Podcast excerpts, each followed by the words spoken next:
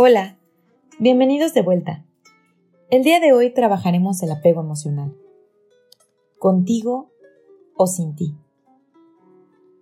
Cuando hablamos de la felicidad, tenemos la firme creencia de entenderla como un estado de compañía, amor y plenitud.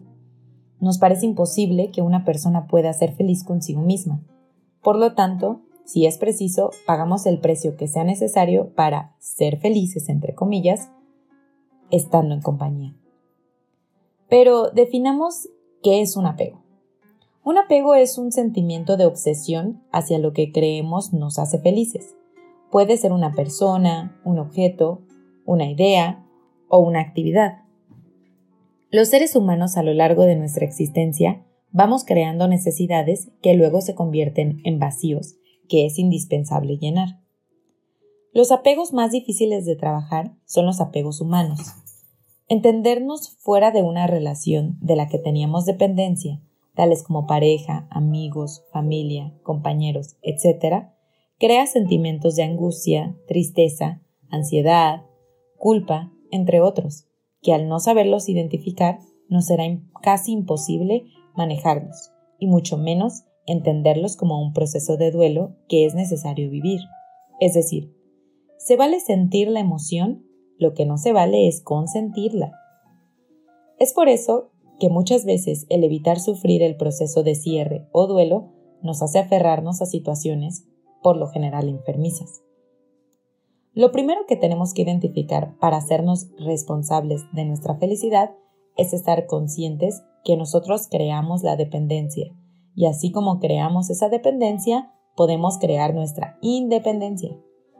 Y esto lo logramos amándonos, validándonos y respetándonos amorosamente.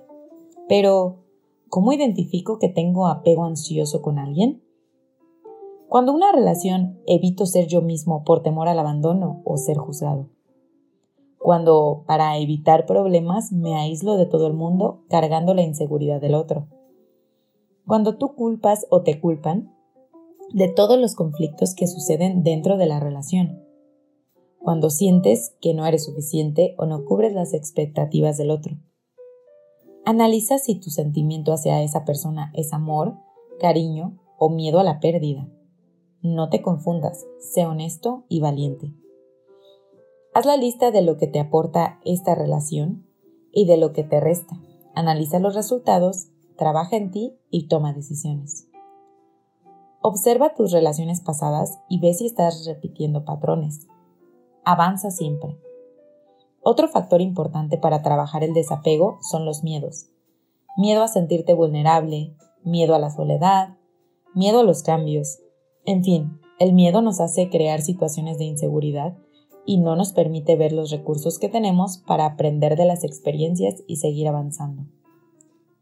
Por lo tanto, debemos ser valientes y confiar plenamente en nosotros, en nuestras decisiones en lo que somos capaces de hacer viviendo con objetividad nuestra autonomía, en no tener expectativas, solo vivir con intensidad cada momento de la vida, que es un regalo. Entonces, primero trabaja en ti. Analiza si eres victimario o te parece cómodo el papel de víctima. Amemos pues con inteligencia, con objetividad, cuidándote primero a ti para aportar a la relación lo que a ti te toca.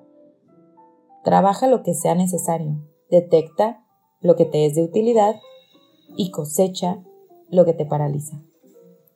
Lo que no te deja avanzar, no lo tengas. Si necesitas ayuda, búscala.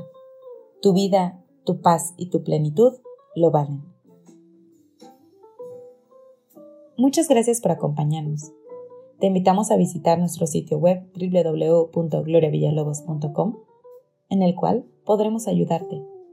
Agenda una cita con nosotros. Te estaremos esperando. Hasta la próxima.